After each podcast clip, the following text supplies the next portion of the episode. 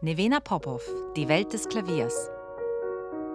Präsentiert Zehn-Fingerreise, ein Klavierhörspiel für Kinder.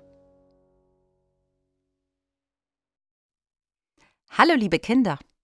Habt ihr schon mal eine Klangreise gemacht? Und seid dabei in andere Länder und Zeiten gereist? Das ist mit herkömmlichen Transportmitteln natürlich nicht möglich. Wir Menschen, vor allem aber ihr, liebe Kinder, habt das beste Bewegungsmittel überhaupt, eure Fantasie. Sie kann euch in die entlegensten Winkel dieser Erde, ja, sogar ins Weltall bringen. Sie kann euch in die Vergangenheit zaubern und wieder zurück. Und das Schönste daran ist, dass euch die Fantasie auf Schritt und Tritt begleitet, auch wenn ihr das vielleicht gar nicht merkt. Für unsere ganz besondere Reise packen wir erstmal unseren Koffer. Wir brauchen als wichtigsten Reisebegleiter unsere Fantasie, ein paar Ohren, am besten frisch gewaschen und meine magischen zehn Finger. Diese sind sehr, sehr wichtig, weil meine zehn Finger ganz besondere Sachen machen können. Sie spielen nämlich Klavier. Sie flitzen auf den Tasten hin und her und zaubern die schönsten Klänge. Sie sind außerdem der Antrieb, also der Motor für unsere Fantasie, damit wir in rasender Geschwindigkeit um den Erdball und in die Vergangenheit fliegen können. Ich muss zugeben, dass dies in der Tat ein sehr ungewöhnlicher Koffer ist, den wir da gepackt haben.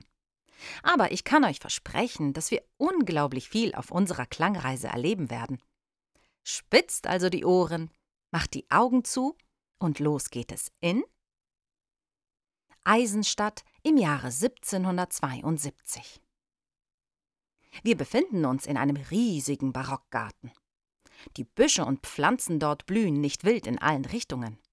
Scharfe Scheren von versierten Gärtnerhänden haben sie zu strengen Formen gestutzt und ihnen exakte Plätze zugewiesen. So gibt es große Büsche als Quadrate, Pyramiden und riesige Bälle. Und zwischen all diesen streng geometrisch geschnittenen Büschen befinden sich sehr saubere und gerade Alleen, die sich von einem Mittelpunkt in allen Richtungen ausbreiten. Was für eine erstaunliche Ordnung doch hier herrscht. Hinter all dem Dickicht aus Zweigen, Blättern, Blüten und Knospen hören wir aufgeregtes Geplapper und blubberndes Lachen. Das wird wohl die Abendgesellschaft sein, die hierher geströmt ist, um den großen Komponisten Josef Haydn zu hören. Er sitzt wahrscheinlich schon am Flügel und spielt, denn ich höre schon die Klaviermusik.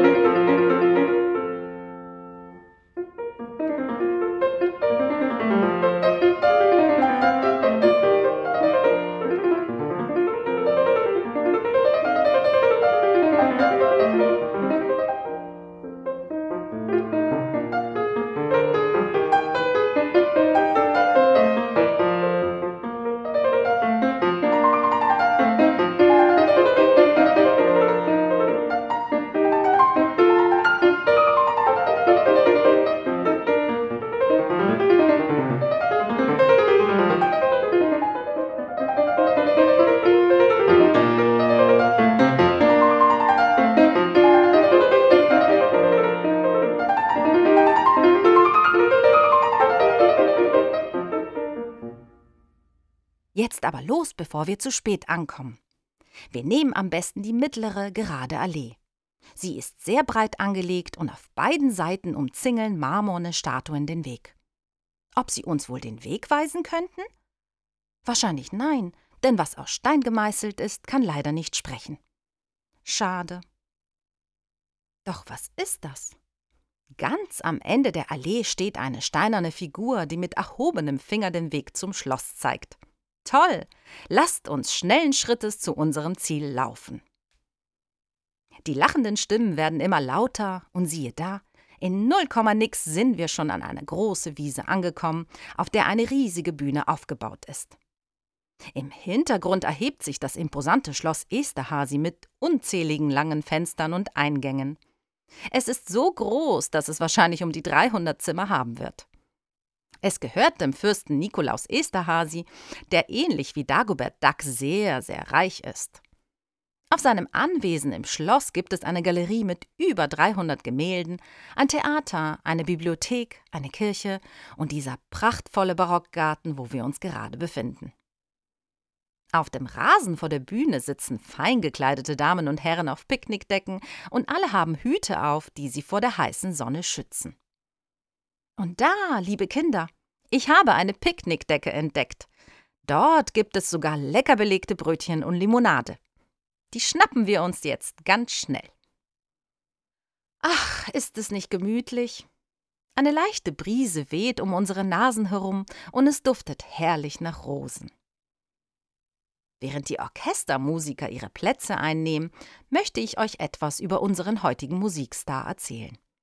Er heißt Josef Haydn und wurde in eine Bauersfamilie geboren. Er sang so schön, dass ihn bald ein berühmter Knabenchor aufnahm, wo er als Solist in vielen Konzerten auftrat.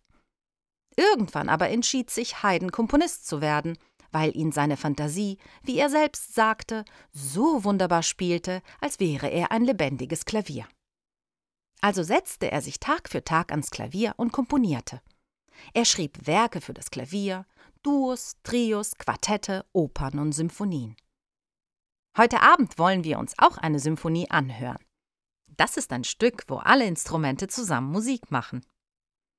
Haydns Symphonien sind sehr beliebt beim Publikum, denn sie sprudeln voll guter Laune wie eine gut gekühlte Limo. Ein Raunen ist im Publikum zu hören. Und da ist er wahrhaftig, der große Josef Haydn. Er verbeugt sich ehrenvoll, setzt sich ans Klavier, hebt seinen Taktstock an und dirigiert das Orchester. Es sind wundervolle erste Takte, in denen die Klänge aneinander jagen, sich in die Lüfte schwingen und weit über den Dächern der Stadt getragen werden. Plötzlich aber verstummt die Musik. Die Stille fühlt sich an wie ein merkwürdiger Riss in der duftenden Abendluft des Schlosses.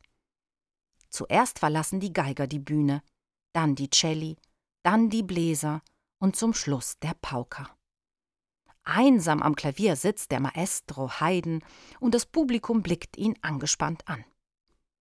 Er erzählt, dass die Musiker seit Monaten keinen Urlaub mehr bekommen haben und sogar jetzt im Sommer nicht zu ihren Familien nach Hause reisen dürfen. Und deswegen haben sie sich entschieden, das Orchester für immer zu verlassen. Haydn sagt, dass sich das Publikum nun mit ihm allein vergnügen wird. Er wirft energisch seinen Gehrock zur Seite und die spitzen Manschetten an den Ärmeln in die Luft und spielt die ersten Tasten an.